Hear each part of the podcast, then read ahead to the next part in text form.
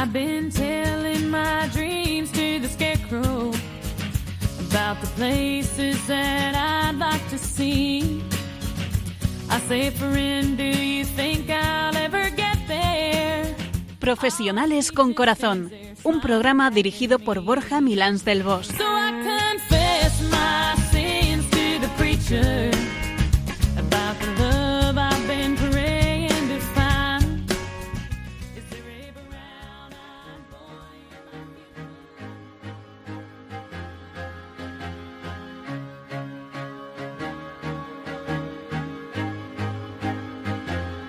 Muy buenas tardes, nos de Dios, en este primer viernes de Pascua. Muy feliz Pascua para todos. Espero que hayáis pasado una muy buena Semana Santa y que hayáis podido combinar el descanso con vuestros espacios de oración y también que hayáis participado en los oficios y procesiones, que es muy bonito.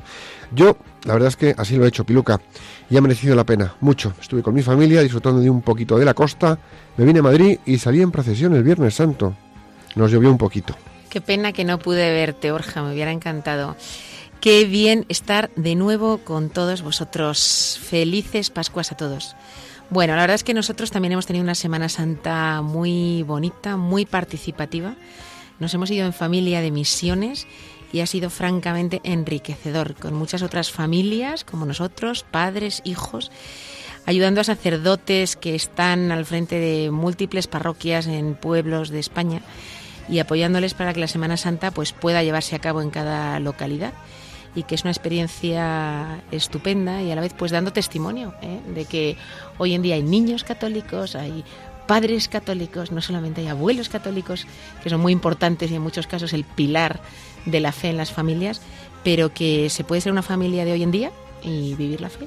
La verdad es que, fíjate, vivir la Semana Santa en modo descanso y planes puede estar muy bien, pero cuando de repente te lanzas a meterte en la dinámica de vivir la Semana Santa, pero por dentro, metiéndote un poco en ella y chapoteando en ella, descubres tantas cosas bellas que se nos pasan desapercibidas, que yo creo que es un ejercicio que tendríamos que hacer, aunque solo fuese por el mero hecho de abrir la mente y descubrir que hay. Nada más que eso, tampoco pedimos mucho más. Es bonito. Pues sí, que también necesitamos descansar y que también necesitamos llevar nuestra vida al decoro. Y no me refiero a decorar, me refiero a vivir con más actitud, con más recogimiento, con serenidad, ofreciendo lo mejor de nosotros mismos. Y la Semana Santa eso ha sido un- un- una buena excusa para poder hacerlo, ¿no? Pues sí, qué necesario es esto que dices, Borja, del decoro, no solamente para vivir momentos como pueda ser la Semana Santa o la Pascua, sino para vivir el día a día, tanto en comportamientos eh, como en actitudes, en formas de vestir, en maneras de hablar. ¿A que adivino de qué va el programa hoy? Venga, va, Venga, Apuéstate ¿lo digo yo o lo dices tú? dilo, dilo. Hoy vamos a hablar del decoro. Qué interesante tema, qué interesante tema. Y, y que a lo mejor a veces no lo hemos pensado, que es una cosa importante. Y bueno, pues ¿Quién nos hoy, acompaña hoy en el programa? hoy nos va a acompañar para hablar de decoro Belén Martín, que en un rato la presentaremos. Muy bien.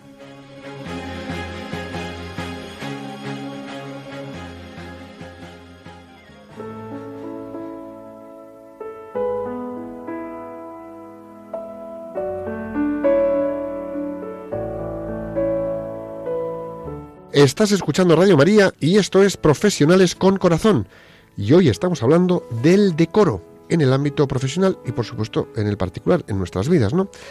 Puedes escucharnos en internet en www.radiomaria.es. Pues hoy voy a compartir con vosotros una frase y me ha costado, me ha costado encontrarla, pero después de mucho moverme por internet, me ha parecido esta la más elocuente y clarificadora.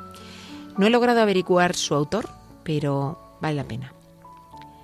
El decoro que procede del corazón reina no solamente en nuestras palabras y acciones, sino que también en nuestro ademán y hasta en nuestro silencio. La repito. El decoro que procede del corazón reina no solamente en nuestras palabras y acciones, sino también en nuestro ademán y hasta en nuestro mismo silencio. Y es que creo que así debe ser. Algo que emane del corazón debe reinar en nuestro día a día. Debemos ser decorosos desde la limpieza del corazón, con una intención limpia, sin dobleces. Nuestras actitudes, discursos y comportamientos deben pasar lo que llamaría la prueba del algodón. ¿Y cuál es esa prueba? El decoro debe ayudarnos a ser agradables, que nuestra presencia agrade, que nuestra forma de vestir agrade, que nuestra forma de comunicarnos agrade, que nuestra actitud y forma de desenvolvernos que también agrade, que nuestra contribución, respeto y rectitud también agrade. Y no siempre lo conseguimos. Esto no quiere decir que tengamos que ser volubles y escurridizos, sino más bien todo lo contrario, adaptables a todo, no. Debemos desarrollar la capacidad de ser silenciosos en nuestra forma de vivir. Nada de estridencias, nada de llamar la atención por llamar la atención como cascabeles ruidosos o como cencerros. No, estar en nuestro sitio, siendo quienes somos, sin excesos, pero sin excesos ni por exceso ni por defecto, que a veces eso es muy difícil. En una sociedad en la que estamos permanentemente bombardeados de excesos, ser decoroso es el contrapunto necesario para mantener un equilibrio en los vaivenes que vivimos como sociedad. Quien lleva un corazón limpio de intención en su modo de hablar, de vestir y de comportarse, está contribuyendo a que el decoro se mantenga. No se trata de ir con faldas largas, hablar con la boca pequeña, llevar corbata todos los días, movernos como geisas. Se trata de saber estar en nuestro sitio en cada momento allá donde estemos. El decoro que brota del corazón favorece que las relaciones sean fáciles, auténticas, sin artificio, el tipo de relaciones que todos queremos en nuestro día a día. La persona que vive su existencia con decoro podríamos decir que transmite quietud, serenidad, silencio. ¿Cuánto silencio de este necesitamos en el día a día para callar el mucho ruido vital en el que vivimos?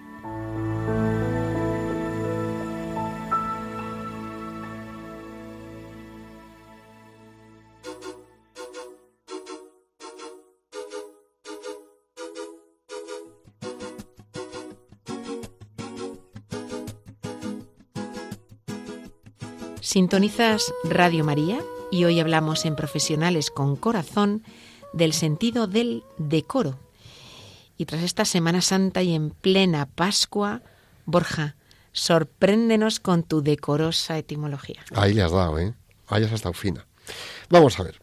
La palabra decoro es sinónima de honor y respeto y viene del latín decorum, que quiere decir decoroso, conveniente, bien adornado, lo que conviene y es de respeto en una situación. Es un principio de la retórica clásica, la poética y la preceptiva dramática, así como de la estética y la teoría del arte, para designar lo apropiado de la utilización de un estilo o una forma para el asunto tratado. También se aplica para prescribir límites al comportamiento social que se considera adecuado en cada situación según las convenciones sociales. A mí me gustaría añadir que también se refiere a la manera de comportarse con circunspección y gravedad. Pudor o recato en la apariencia, el lenguaje o comportamiento de una persona. La más importante de todas las acepciones es la que determina que se emplea para hacer referencia al honor o al respeto que se le otorga a una persona en cuestión. En primer lugar, por su dignidad como ser humano, pero en ocasiones también por otras razones, como la familia en la que haya nacido, la posición que ocupa. Fíjate, de la misma forma, podemos subrayar que este término es utilizado como sinónimo de pureza o recato. Pureza, ¿eh? Funcionar con pureza. Es decir, vendría a referirse a la actitud de respeto a la moral que mantiene una persona especialmente, por ejemplo, en el ámbito sexual, donde a veces se nos despendolan ciertos comportamientos. Una persona con decoro tiene decencia, es discreta y, pues oye, en la mayoría de las ocasiones sabe guardar la compostura sin necesidad de lujos, sabe estar donde está, sabe comportarse para estar ahí bien, ¿no? Tiene un comportamiento digno donde están presentes pues un pudor y una decencia.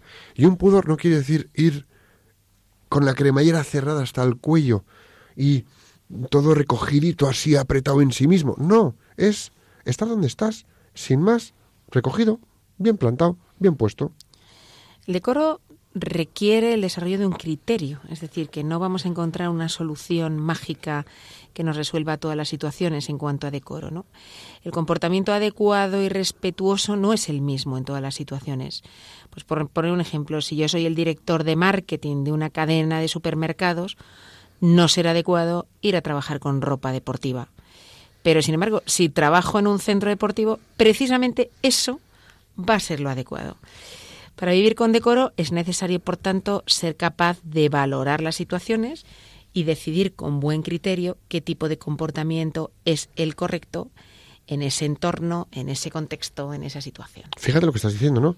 Decidir con buen criterio qué tipo de comportamiento es el correcto para esa situación y no siempre tenemos ni ese criterio ni esa capacidad de, comportarnos correctamente a la situación a la que estamos llamados. ¿no?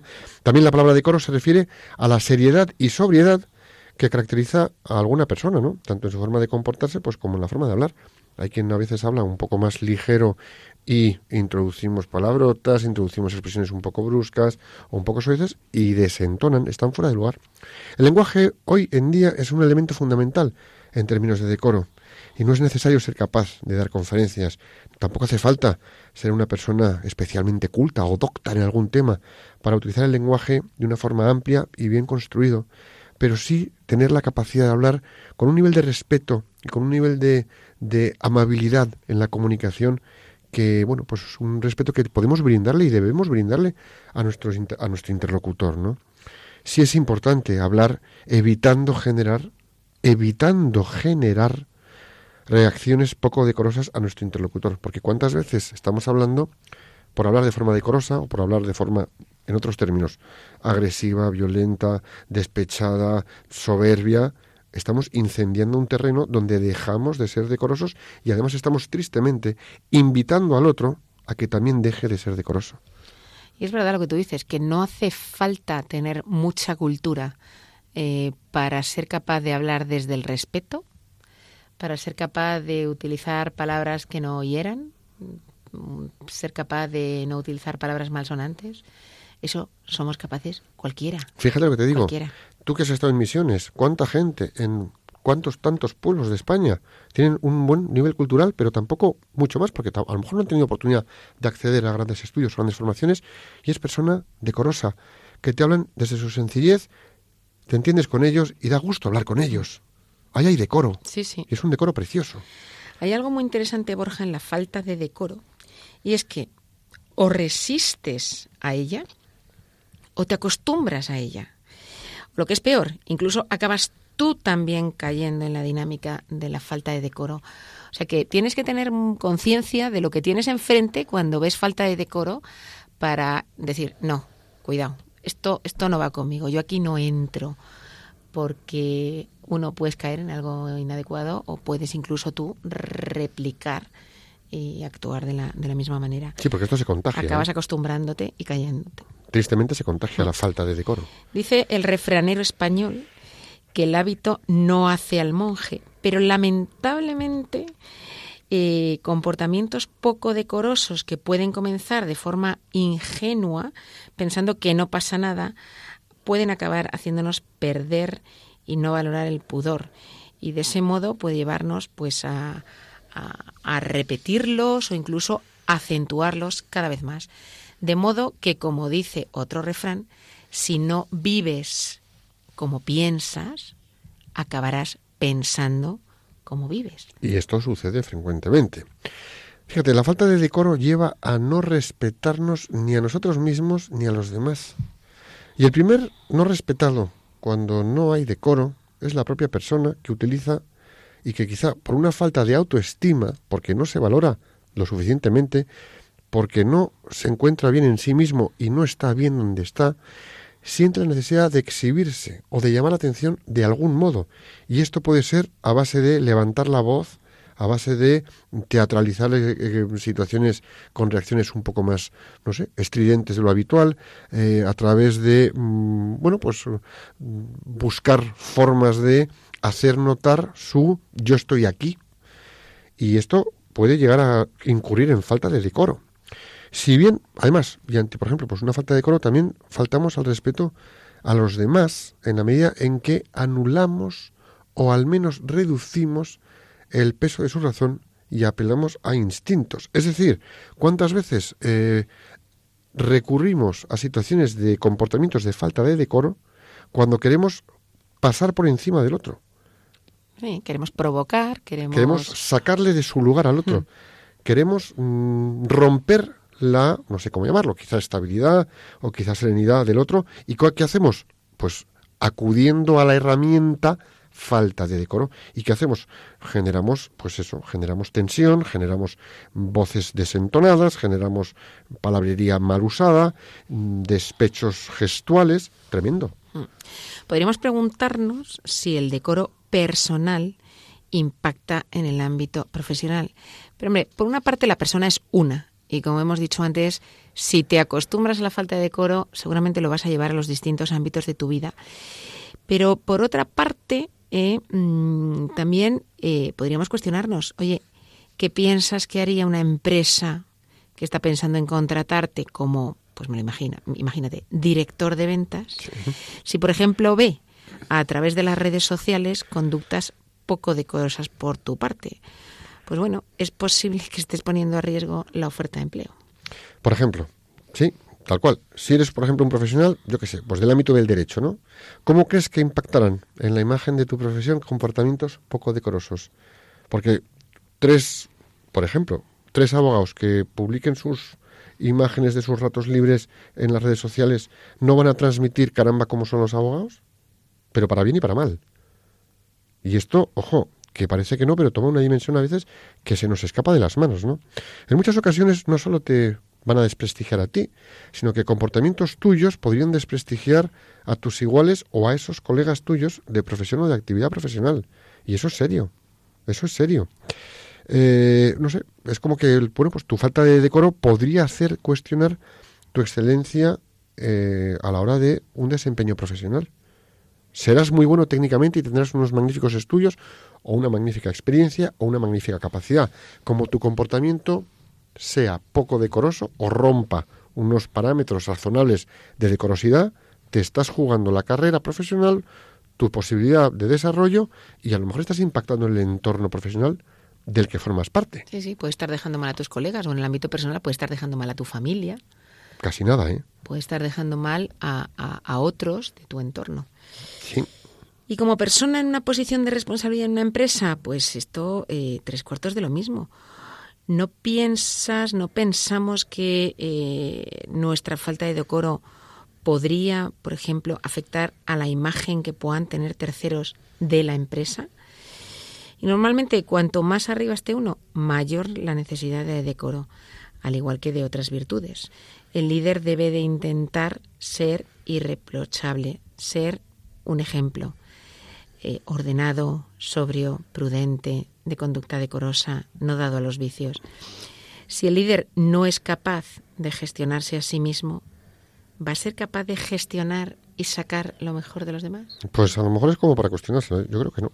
Yo creo que a lo mejor le va a costar hasta un poquito. Fíjate, también el decoro tiene mucho que ver con lo que podríamos llamar sentido del civismo, que es la expresión y la limitación y la imitación de las virtudes sociales, es decir, ser capaces de vivir con sentido cívico, unas virtudes sociales que son buenas para todos, ¿no? El espíritu del civismo pues consiste en cierta atención y buen modo en las palabras y modales por cuyo medio se logra que los demás estén satisfechos de nosotros y de sí mismos, generar un contexto y generar un espíritu cívico de convivencia decorosa. Convivencia decorosa, que suena suena bien, pero practicamos mal. Las leyes de la moral imponen al hombre que vive en sociedad la obligación de ser prudente, de ser discreto, un poquito circunspecto, indulgente pues para con las imperfecciones de otros y las propias, ¿no? Y por supuesto, si los demás tienen defectos, como los tienes tú, acéptaselos porque tendrán que aceptar los tuyos.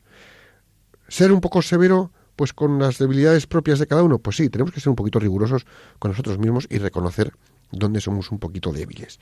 Y respetuoso y atento con los superiores, que no tienen que ser superiores de jerarquía, pero a lo mejor sí superiores de cierto, mm, ¿cómo llamarlo? Talla intelectual, capacidad mm, de reflexión, modo de interlocución. Seamos respetuosos, Seamos bondadosos y afables con inferiores, pero no inferiores de jerarquía, sino gente que a lo mejor tampoco ha tenido una posibilidad de acceder a estudios o preparación como la que han tenido algunos o la hemos tenido nosotros, ¿no?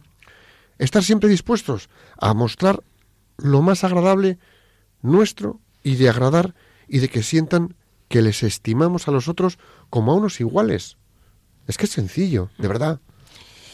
La verdad es que si uno tiene la dicha de reunir estas cualidades, un delicado juicio para ser enemigo de la falsedad, pero también de la insolencia, si se posee el arte de distribuir eh, los beneficios continuo y discernimiento, si se sabe hablar y callar, cuándo hacerlo uno, cuándo hacerlo otro, obrar oportunamente.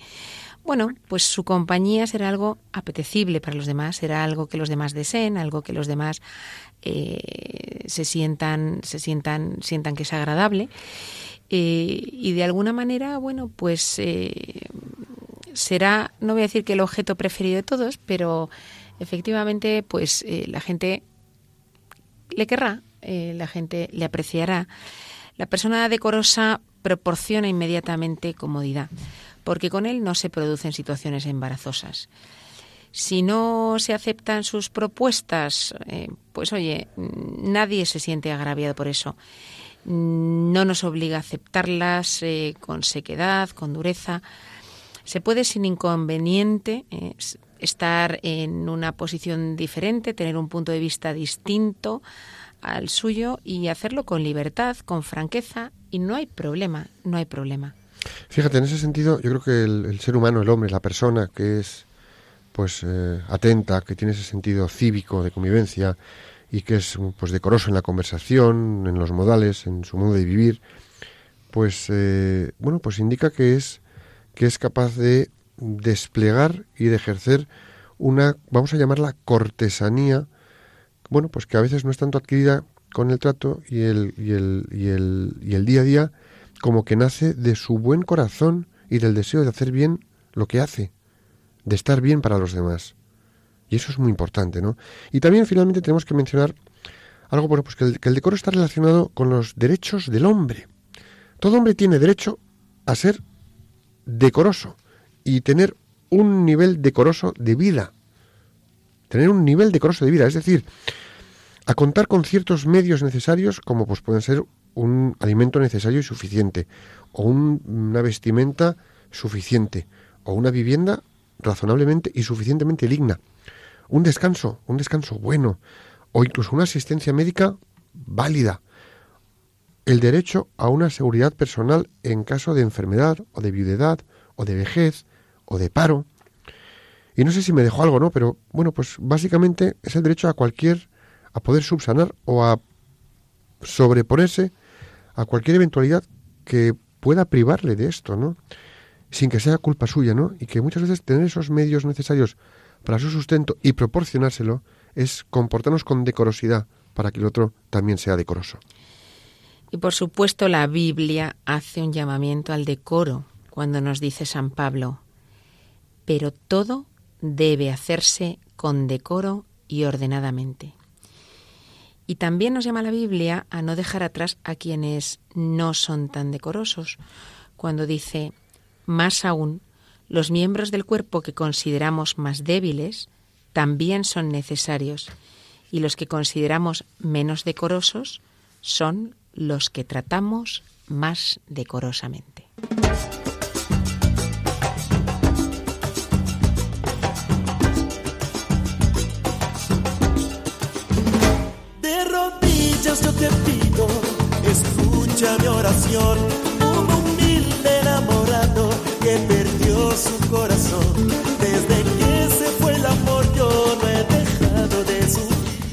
Bueno, pues estamos ya aquí en, en el profesional con corazón de hoy y la tarde que van a estar con nosotros. Belén Martín. Belén Martín está casada con Miguel, con quien tiene cinco hijos, lleva 22 años casada y ni más ni menos que 10 de novia con él. Vamos, que toda la vida, ¿eh, Belén? Sí, exactamente. Buenas tardes. Muy bienvenida, Belén. Pues vamos a presentar a Belén Belén estudió Derecho en la Universidad Autónoma de Madrid, pero la verdad es que su verdadera vocación de siempre era la de formadora. Y aunque no la ejerció profesionalmente en sus, en sus inicios, pues se dedicó de alguna manera a la formación primero de niños, posteriormente de adolescentes y jóvenes en el movimiento Regnum Christi. Profesionalmente, pues lo que hizo inicialmente fue una oposición y trabajó en el área jurídica del Ayuntamiento de Madrid durante diez años. Eh, durante ocho años trabajó dentro del movimiento en un proyecto muy bonito en el que trataba de ver pues cómo acompañar a los adolescentes en esa etapa de la vida tan bonita pero a veces también tan difícil. Y más tarde se incorporó a la Universidad Francisco de Vitoria, donde lleva dos años trabajando como responsable de coordinación de los 103 mentores que tiene la universidad, ni más ni menos que 103 mentores. Casi nada. Pues eh, Belén, bienvenida. Y como siempre, empezamos las entrevistas con una pregunta a bocajarro y luego ya a donde nos lleve la conversación. La pregunta es, ¿qué es para ti el decoro? Pues fijaros que es una, mm, quizá una palabra que se usa últimamente poco. Yo estaba mm, pensando en esta, en esta expresión eh, que bueno, podemos utilizarla con algunos otros sinónimos, pero para mí tiene mucho que ver con un estilo, con un estilo de presentarte, un estilo de, de, estar y de, y de vivir eh, y de presentarte a los demás, ¿no? Y creo que tiene mucho que ver con, con la interioridad, con, con, con el recogimiento. Una persona que es recogida, que es eh, Em, que es recatada, ¿no? Eh, esta palabra también mm, parece un poco ñoña, pero, pero entenderme es eh, esa palabra, esa persona que no, pues no, no, no busca eh, fuera en excesos o en, o en, cosas pues demasiado lujosas, algo que para colmarle, ¿no? Porque sabe y reconoce eh, que, esa, esa posibilidad de, no sé, de felicidad, pues no, no está en esas cosas materiales o en esas cosas exteriores. Tiene que ver también con el cuidado de, de los otros, ¿no? Con estar, eh, presentarte de una manera que sea pues eh, agradable, ¿no? Decora, decorando la vida de los demás también, ¿no? Sí, que, que quizá no es un no no es por accesorio, sino por la calidad que permite el momento en el que esa persona está en nuestro entorno y lo enriquece. Lo enriquece con su presencia, con su buen hacer, ¿no? Eso es, aporta, su propia presencia aporta pues un, un valor o una, o una, un, los jóvenes dirían, yo ahora que estoy en la universidad diría un buen rollo, ¿no? No, no, se sabe muy bien qué es, es una experiencia pues agradable, es una experiencia de qué bien se está aquí, a tu lado, contigo, qué conversación eh, pues tan serena, tan tan acertada, ¿no? tan atinada a veces en las palabras. Eh, eh, tiene como muchos matices esto del decoro. ¿no? Fíjate, hay una cosa que a mí se me, se me despierta en la cabeza quizá como paradójico. ¿no? Yo te lo cuento a ver qué te parece. Decías que es una persona decorosa, es una persona que es, es una persona que es recogida, ¿no? que es un poco, bueno, pues recatada, que es una persona que es un poco mm, silenciosa, en decías que empieza en el interior, ¿no? ¿Y cuántas veces hoy en día la gente quiere causar una buena impresión y tener un eso, un estilo de estar presente y presentable para los demás a base de ir dentro de lo que cabe con razonable ruido. Razonable ruido que puede ser a través de un perfume muy intenso, a través de una vestimenta un poco estridente, a través de una serie de, bueno, de, comportamientos hacia afuera que nada tienen que ver con lo que luego de verdad apreciamos que está dentro, ¿no? Que es lo que te brinda una buena conversación o esa palabra amable o esa palabra cercana que estabas diciendo antes, ¿no? Sí, sí, es verdad que es una paradoja. Creo que vivimos, se vive, vamos, en general en una sociedad muy ruidosa, eh, con, mucho ruido ambiental y con mucho ruido interior. Eh, y el silencio, el recogimiento, el, eh, mirarte hacia adentro en el buen sentido, pues no son actitudes ni que se eduquen ni que ni que estemos acostumbrados, ¿no? Creo que tiene mucho que ver mm, con este miedo al silencio, ¿no? Con este miedo, miedo o no sé, incomodidad que nos produce los momentos de silencio, los momentos de pensar, de reflexionar, de, darle vueltas a algún, algún, algún asunto que tenemos dentro, pero no, no, no con ruido, sino con, con serenidad y con paz. ¿no? Y, es una, y sin embargo creo que más que nunca necesitamos esta interioridad. Tengo una muy querida amiga que empezó a hacer la tesis sobre la necesidad del silencio en el hombre posmoderno. y, y, me parecía un tema tan bonito y tan atractivo que siempre le, le, pedía que me contara que me contara cosas de lo que iba investigando y, y en los niños, mm, recuerdo a mi marido cuando eran pequeños los niños que decía, ahora vamos a estar cinco minutos sin hacer nada. Y entonces los niños se inquietaban, claro, ¿cómo nada? Nada. Entonces nos sentábamos en el suelo y no hacíamos nada. Eh, eh, se educa poco esa interioridad y es cierto que pues eso el decoro eh, tiene que ver con ese recogimiento y choca por lo tanto bueno pues con, no, solamente con vestimenta sino con tu propia expresión con, con la forma de hablar con la forma de, de, gritarle o de, o de, o de referirte a los otros sí es una paradoja es curioso, me llama la atención, ¿no? En un mundo en el que todo el tema de la imagen, el aspecto físico, la moda, es algo que tenemos tan ahí y, parece como que, bueno, pues por una cuestión de consumo también nos invitan a seguir la moda. Eh, de alguna manera tú lo que nos estás diciendo es que pues tu exterior, eh, incluida la forma en la que vistes, por ejemplo, y la imagen que proyectas, eh, muestra cómo es tu interior. ¿Tú te atreverías a decir que esto es así? Bueno, yo creo que la, que la forma en que nos presentamos a los demás es un lenguaje, sin duda, ¿no? Es un lenguaje de, comunicación con ese otro que, que, está a mi lado, con esos otros que son pues la comunidad a la que pertenezco, la empresa en la que trabajo, etcétera. Y efectivamente eh, la forma de presentarnos dice eh, lo que llevamos dentro. Creo que sí. Hecho, los chicos jóvenes, yo los estoy viendo todos los días en la universidad, cuando mm, se ponen, eh, pues no sé, el, pelo más largo o se tapan la cara, ¿no? Los adolescentes con ese flequillo eh, o esas melenas largas, porque están diciendo algo.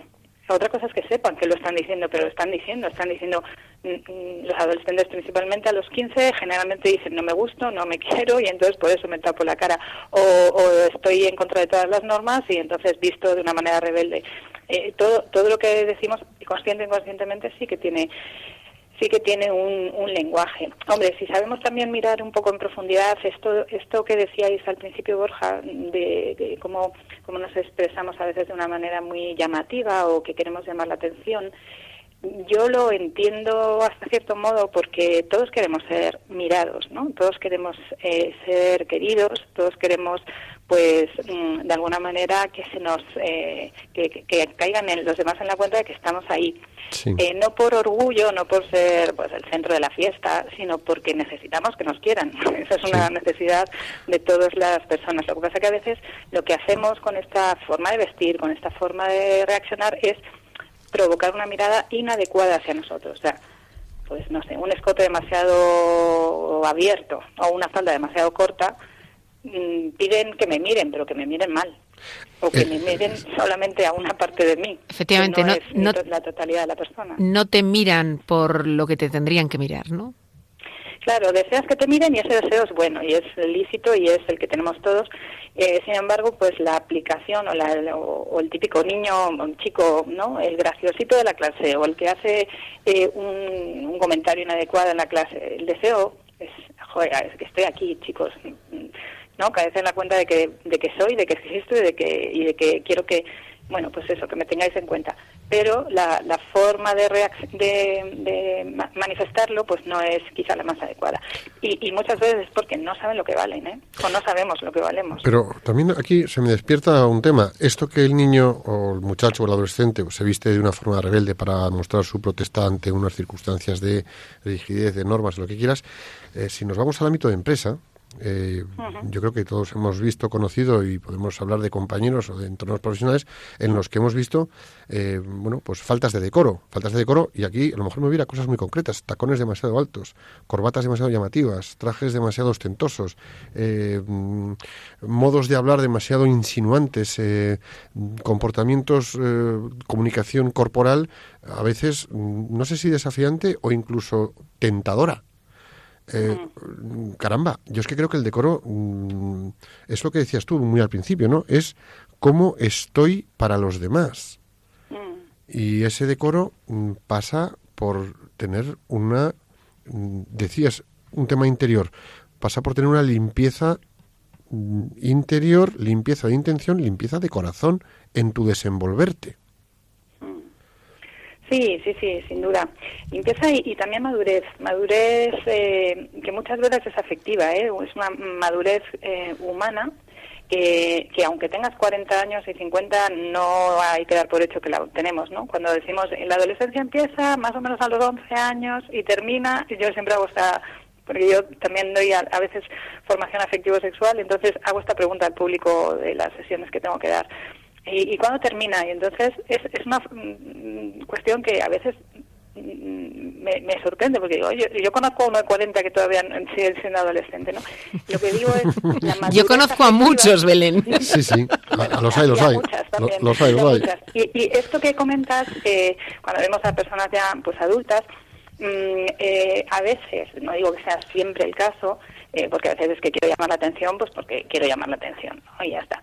Pero, pero a veces es una, todavía eh, esa madurez afectiva, esa madurez de saber quién soy, eh, cómo son mis, mis relaciones, mis vínculos, cómo deben ser, etcétera, eh, bueno, pues está todavía en proceso, ¿no? La madurez todavía no ha llegado, aunque debería y es deseable que a los 40 pues haya dejado de ser adolescente. Y, y es verdad que nace de esa pureza interior, de esa saber quién eres, saber eh, mirar a los demás también y eh, también eh, haber madurado, ¿no? Haber reconocido, pues, eh, el valor también que los demás tienen, el valor que tienes tú, el momento vital en el que te encuentras, el lugar en el que estás, el saber estar en ese lugar en el que estás eh, y para y para lo que estás. Porque no yo ya a los jóvenes les decía no no es lo mismo o sea, no se va en chanclas a una fiesta de noche ni ni en palabra de honor a comprar el pan cuando estás en la playa entonces, bien, pues hay que saber estar. ¿Y esto cómo se aprende? Pues esto se educa. Claro. Esto se educa, esto no es una cosa que sale así espontáneamente en el interior, esto se educa eh, mirando a los otros, ¿no? Como, como se educa todo, como aprenden los niños por imitación. Belén, pensando en la sociedad en la que en la que nos movemos hoy en día, ¿tú crees que en términos generales las personas tenemos conciencia uno de lo que proyectamos con nuestra manera de comportarnos, de vestirnos, etcétera, eh, y dos, de, del efecto que eso tiene en los demás? ¿O tú crees que, que no somos suficientemente conscientes? ¿Y cómo, cómo podemos ganar en conciencia en ese sentido? Mm. Esta es una gran pregunta, Piluca, la verdad, porque yo al principio, mm, antes de, de, estar en la universidad, donde estoy ahora más en contacto directo todos los días con los jóvenes, pensaba que era muy fácil de no decir, pues claro que sí, todo el mundo tiene que saber que de, tú proyectas una imagen y, te, y, que influyes en los demás y que tienes que saberlo y que lo y, y, y que además lo, lo, hay una intención, ¿no? En, en lo que proyectas y en por qué lo proyectas y en para qué. Pero hablando con jóvenes, la verdad es que no estoy tan segura, no estoy tan segura de que sepan qué quiere decir eh, o, qué, o, cómo impacta eh, esa forma de, de comportarse eh, eh, y, de, y de presentarse ante los demás. Creo que no, que no son conscientes. Es verdad que también aquí está el nivel, eh, o sea, la diferencia o el, la, la palabra de ahora de moda, ¿no? La brecha generacional, ¿no? En nuestro caso, que es que nosotros, yo tengo casi 50 años y claro, cuando te pones delante de un joven quieras que no, pues hay una, una educación diferente, una historia diferente, unas experiencias diferentes. Pero no estoy tan segura de que, de que los jóvenes o los inmaduros puedan eh, darse cuenta de hasta dónde llega la, pues el impacto eh, de su estar de una manera o de otra. No, no estoy tan segura. Es una cosa que, me, me dejo sorprender todavía por, por esto. ¿Y una madre o un padre cómo puede eh, ayudar a que su hijo desarrolle esta conciencia y lo entienda y lo aplique correctamente? Pues, pues aquí es eh, como, educa, como se educa en la familia, ¿no? Por, el sistema tradicional. Esto no tiene novedad eh, tecnológica de ningún tipo ni modernidad de ningún tipo y es por imitación. Los hijos aprenden eh, por imitación y, y, lo que ven eh, que se hace, eh, pues eh, lo incorporan como algo que, que harán ellos. Eh, es, también interesante, esto es eh, a, la hora pues, de los pequeños, ¿no? Eh, con los adolescentes hay que hablar también. Y en este momento en que es, como decías al principio, Piluca, más eh, una edad preciosa, muy retadora eh, y a la vez esencial que estemos los, los más mayores, pues ahí, a un lado, porque no estamos ya tan cerca, pero sí a un lado, eh, ahí la, la, yo creo que el truco o, la, o el éxito es eh, que se hable mucho de cómo presentarse los chicos, tal, generalmente los chicos que hablen con su madre y eh, las chicas que hablen con su padre. Porque al final eh, las chicas son miradas por, eh, por los hombres, por su padre como hombre. ¿Sabéis a qué me refiero? ¿no? Entonces, yo puedo decirle a mi hija, hija, mm, bueno, no sé si esto es común a todo el mundo, pero mis hijas se doblan la falda del colegio en la cintura para hacérsela más corta, ¿no? Y entonces yo al final las regaño, porque para mí es un horror que, que vayan así, ¿no? No sé si esto lo compartís o no, pero bueno, eh, y sin embargo, cuando mi marido les dice eh, cómo, las ve eh, con esa falda corta, el impacto es distinto. Le hacen más caso a él, ¿no? Bastante más caso a él.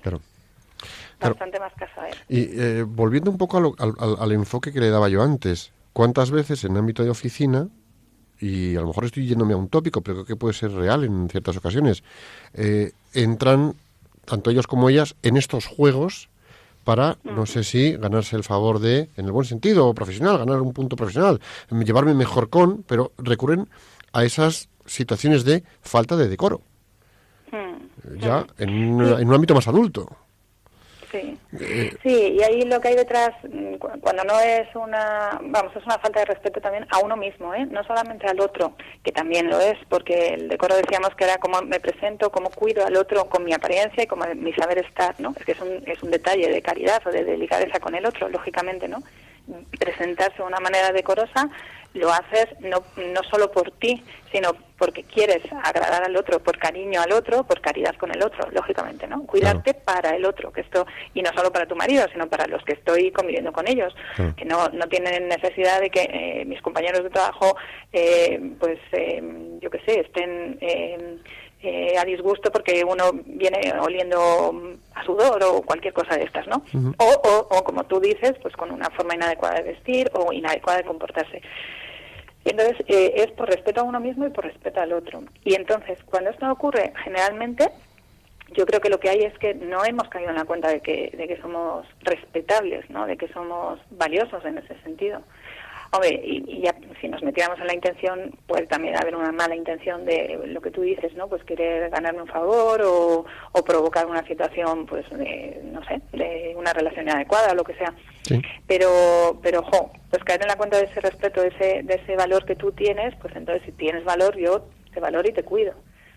Porque una cosa que yo en alguna ocasión he podido comentar con bueno, profesionales de empresa es en los, en los, en los ambientes de empresa en los que hay en los que hay buen ambiente donde los compañeros de trabajo se cuidan y velan unos por otros y procuran su mejor bienestar para desempeñar el trabajo que tienen que hacer de forma oye pues en, el mejor ambiente posible. Eh, oye tal pero bueno y aquí en la oficina tenéis algo típico hay oficinas donde pues puede haber gente que tiene relaciones. Aquí cómo funcionáis no no no aquí nada de eso aquí nos cuidamos muchísimo estamos todos en nuestro sitio es curioso que donde hay un cuidado del ambiente profesional no se producen del todo estas situaciones, bueno, pues a veces eh, de ellas hacia ellos y de ellos hacia ellas. ¿eh? Aquí no, no hacemos favoritismos. Es tristemente a veces es práctica habitual o común. Sí, sí. Y sin embargo, cuando ves ese ambiente bueno, es, es, un, es muy agradable. O sea, es, es llegar a un lugar donde te quieres quedar realmente, ¿no? Porque hay un atractivo, hay un, una especie de imán que dices, oye, a veces no lo sabes verbalizar, porque nosotros estamos aquí verbalizando, pero es a veces una experiencia, ¿no? Simplemente que estás a gusto, eh, que te tratan bien, que te cuidan, que hay una distancia adecuada, justa y adecuada con, con el otro y con, y con los compañeros, con los del mismo y los de diferente sexo, con los de eh, el mismo nivel, digamos, de jerárquico y con, y con los que son superiores e inferiores, también esa distancia adecuada llena de respeto y eso es lo que es también eh, el decoro, ¿no? Eh, también tiene mucho que ver eso con, yo creo que lo hemos comentado, con saber estar, ¿no? Saber quién eres y saber estar en cada momento en, en, la situación adecuada. Y si estás en el ámbito laboral, no es lo mismo que te vayas con tus compañeros de trabajo a tomar una copa, no es lo mismo. Entonces, eh, bueno, pues, pues es un, es un poquito un arte, ¿no? Es un, un poquito un, pues sí, un, una, una, una realidad que cuando existe te conquista mucho.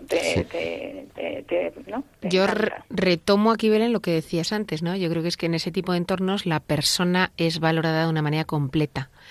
es valorada por sí misma, por lo que lleva dentro, por por sus capacidades, es valorada de una manera mucho más integral y por eso no tiene necesidad de estridencias, no tiene necesidad de recurrir a cosas, llamémosle, artificiales, ¿no? Eh, entonces, seguramente los entornos de trabajo sanos desde el punto de vista de cómo se trata a la persona, cómo se valora a la persona, etcétera, es menos probable que se den ese tipo de situaciones, ¿no? En las que las personas actúan con falta de decoro. Y este trato mm, que al final, eh, perdóname, este, este, este trato que al final puede llegar a ser sanamente cálido, se puede dar en una panadería, en un negocio familiar, en la oficina, en la clínica veterinaria o en la tienda mm, del grupo familiar que tiene una cadena de seis establecimientos. Mm. Totalmente, totalmente. Y luego esta idea de... Perdona, perdona. No, no, sí, sí, sí, Belén. No, no, que mm, además de los distintos ámbitos, como decías Borja, también eh, incluso mm, se puede dar eh, solamente mm, desde el punto de vista exterior de la persona, digamos, porque, o sea, que no es necesario que, haya unas relaciones como muy abiertas, fin, si no es el lugar donde tiene que darse esa relación, porque a veces la relación laboral pues llega hasta un nivel y no y no, no entras en más interioridades, ¿no? Pero yo mm, quería traer aquí la, anécdota de mi primera jefa en el ayuntamiento, que era una mujer eh, muy estricta, una jefa eh, dura en el sentido, vamos, buena, ¿eh? una mujer que a mí me formó un montón, yo era una enana que entraba allí recién aprobada la oposición y me encantaba eh, eh, observarla porque ella siempre iba impecable en cuanto a su forma de vestir, con, el pelo perfectamente, no, de peluquería, pero elegante, bien cuidada, las manos cuidadas siempre, bien maquilladas las uñas, eh, ella con un maquillaje adecuado, pero siempre iba bien. No había un día que dices, ay, se la ha roto. No, no, siempre iba bien, siempre, todos los días. Esto a mí me llamó muchísima atención porque yo era casi una, una pues esas, las que veo yo en la universidad ahora, ¿no? Y esto hizo que fuera yo transformando poco a poco también mi eh, forma de presentarme a los demás y aprendí mucho de esta forma, ¿no? Entonces que a veces el decoro y las buenas relaciones pueden ser ya relaciones humanas o simplemente la forma exterior en, con la que tú te, te, muestras, ¿no? Y es contagioso, realmente es contagioso. Pues yo creo que dejándolo en esto de que es contagioso, tenemos aquí un buen motivo para ser ejemplo para los demás y contagiar a los demás una forma de desenvolvernos de, forma decorosa.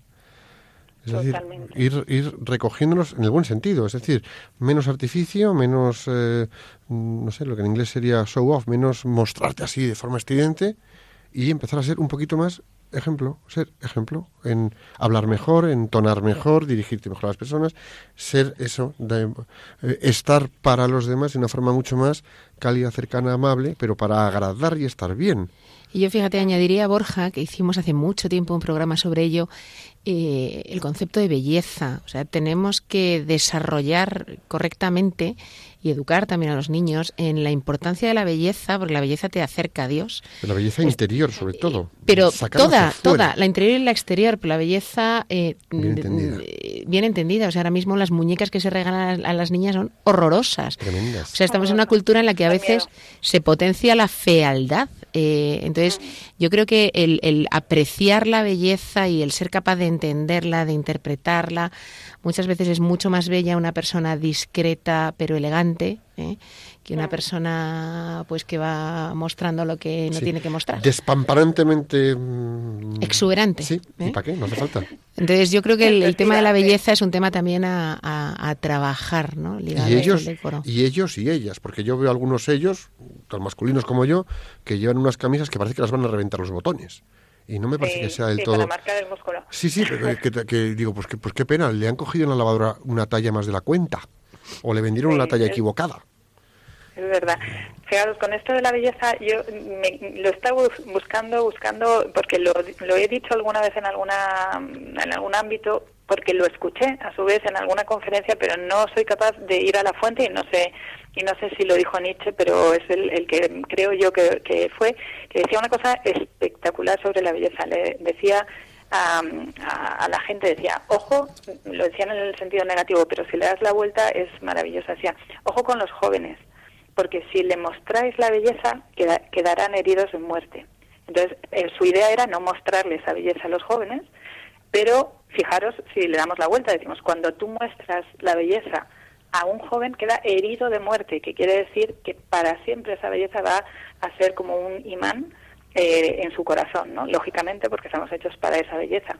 Pero cuando no la mostramos, cuando no la, la vivimos, pues claro, los jóvenes no tienen idea, pasan por el lado nuestro, pues nadie, nadie le ha mostrado esa belleza, pues no, no, no se inmantan. Pero cuando, cuando tú la muestras, ahí está ya pegado para siempre el joven. Y además de la belleza, tenemos que hacer otra otro esfuerzo, que no sé si ya puede ser idea también incluso para alguno de vuestros programas, eh, es en saber escuchar tiene que ver con el silencio del que hablábamos antes y con esa interioridad. Aprender a escuchar bien. La persona que escucha generalmente es una persona recatada, es una persona agradable, es una persona que no está buscando la respuesta y por lo tanto no estás escuchando lo que te está diciendo. Eh, el, don de la escucha o el, o el arte de escuchar es un elemento, vamos, muy conectado, yo diría, con, con la persona decorosa. Bueno, Belén, hemos aprendido un montón de cosas contigo. Eh, yo tengo que decirte que aplicaremos algunas seguro, porque todos tenemos espacio para el aprendizaje y que ha sido un placer tenerte con nosotros. Muchísimas gracias. Ha sido una alegría, una alegría y un placer. Belén, un millón de gracias por tu tiempo y bueno, pues aquí tienes tu casa y para otra ocasión contamos contigo. Muchísimas gracias, claro que sí, cuando queráis.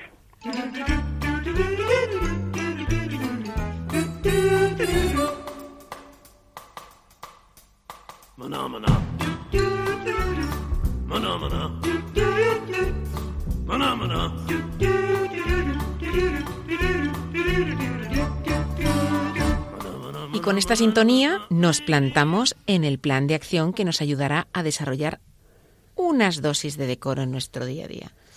Así es, Piluca. Vamos a ver si estas breves pautas, ideas, nos ayudan a todos a mejorar en decorosidad, que yo creo que en algún aspecto tengo que mejorar. ¿Cómo lo ves tú de ti? no me cabe duda de que sí. Yo también, yo sí. Yo, yo, opino de que yo de sí, de mí sí. Venga, vamos allá. Pues mira, para mujeres, y siempre en función del contexto en el que estemos, cuestionémonos si a lo mejor tenemos que reducir un poquitín la altura del tacón, o añadir un par de centímetros a alguna falda, o cerrarnos algún botón del escote. Mira, para hombres, y siempre en función también de ese contexto en el que a veces pues podemos desenvolvernos, en el trabajo, por ejemplo, pues quizá podamos ponernos camisas limpias o cuidar el aseo, porque a veces olemos más que las mujeres, tenemos que reconocerlo. Lucir corbatas de colores a veces menos estridentes o un poco más limpias, que hay que ver qué lamparones llevamos a veces. También podemos hacer, por ejemplo, pues, pues ponernos camisas limpias y no usarlas tres días o dos o cuatro, que a veces se nota el cerquillo debajo del brazo. Em, llevar zapatos más limpios, esto para mí es clave. Limpiar los zapatos un poco, que no cuesta nada, y luce más, vamos más decorosos. Y los pantalones o los trajes, los pantalones un poco más planchados, los trajes un poco más cuidados, de verdad. Donde hay que usar traje, un poco más planchado. El pantalón, donde tengamos un pantalón normal y corriente para nuestro día de trabajo, un poco más planchado, un poco más cuidado.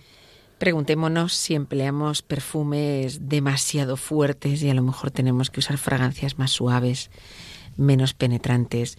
Si somos exageradas en el maquillaje, pues a lo mejor hay que ser un poco más natural.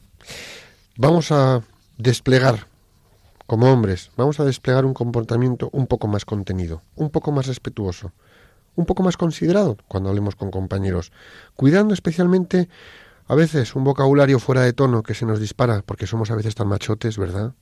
Abandonemos la crítica fácil y el chismorreo en el que caemos con facilidad. Y también seamos ejemplo de hablar con propiedad, correctamente y modelo de feminidad natural. Vamos a reducir todo lo que podamos una ostentación en el vestir. A veces ropa excesivamente ajustada, ese ese botón de la camisa de la talla pequeña que se nos encogió en la lavadora y parece que llevamos la camisa, pues no sé si es una camisa de fuerza o una camisa cuatro tallas por debajo de la que usaríamos. O la camiseta tan marcando ese músculo maza que yo creo que tampoco hace falta. Que admiren mi músculo, ¿no? Pero yo es que prefiero, no sé cómo ponerlo, con, mis amigos. A mí me da igual el músculo que tienen. Yo quiero que sean personas con una inteligencia estupenda de quien pueda aprender y compartir con ellas conversaciones fantásticas. Claro, mejor que admiren lo bueno que eres y lo inteligente que eres que no tu músculo, ¿no? Que si, oye, que tengo músculo, pues porque hago deporte y me cuido, pero no porque voy ahí en modo marcando camiseta o pantalón, o vamos a dejarlo ahí. Sé natural, sé cordial, sé bien pensada e intencionada. Ofrece cercanía en tu comunicación con un trato que sea cálido y respetuoso. Y por ejemplo, en el caso de los hombres, vamos a ser un poquito menos chulescos en ocasiones, un poco menos así, venidos arriba, ¿no? Vamos a comportarnos con nobleza, vamos a comportarnos con limpieza de ocasión, con limpieza de corazón, con una rectitud intencional. Esa, esa rectitud que podemos desplegar en la esfera privada y en la profesional. Es decir, ser amables, ser cordiales y amables. ¿Qué te parece?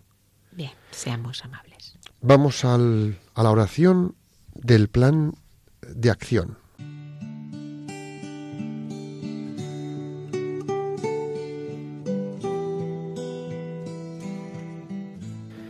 Señor, te pedimos que todas las personas que nos están escuchando desarrollen la capacidad de desarrollar el decoro para afrontar el momento actual, desarrollar plenamente las capacidades que ti han recibido y así contribuir al bien de las personas que pongas en su camino profesional y familiar.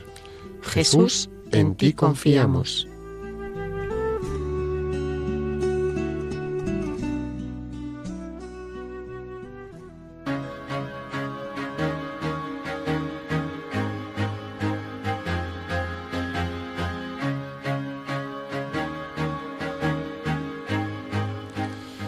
Pues colorín colorado, hasta aquí hemos llegado. Es un placer pasar este rato de las tardes de viernes con vosotros. Ha sido un placer tener a Belén Martín con nosotros y le damos las gracias por haber venido. Gracias una vez más a todos vosotros, gracias por una tarde tan estupenda y por compartir con nosotros vuestro tiempo. Da gusto tener invitados como Belén, la verdad es que ha estado jugosa el, rato de conversación con ella, ¿no? Y bueno, como le hemos dicho, pues aquí tienes Belén en tu casa para cuando quieras volver. Como siempre, volvemos con todos vosotros el próximo viernes 20 de abril de 5 a 6 de la tarde aquí en Radio María.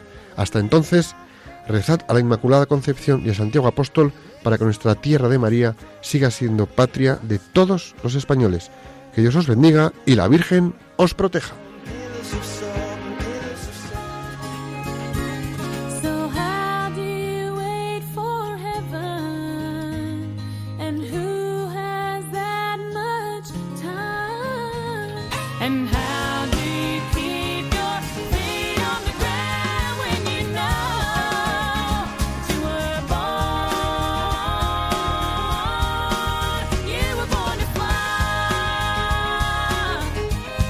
Profesionales con Corazón, un programa dirigido por Borja Milans del Bosch.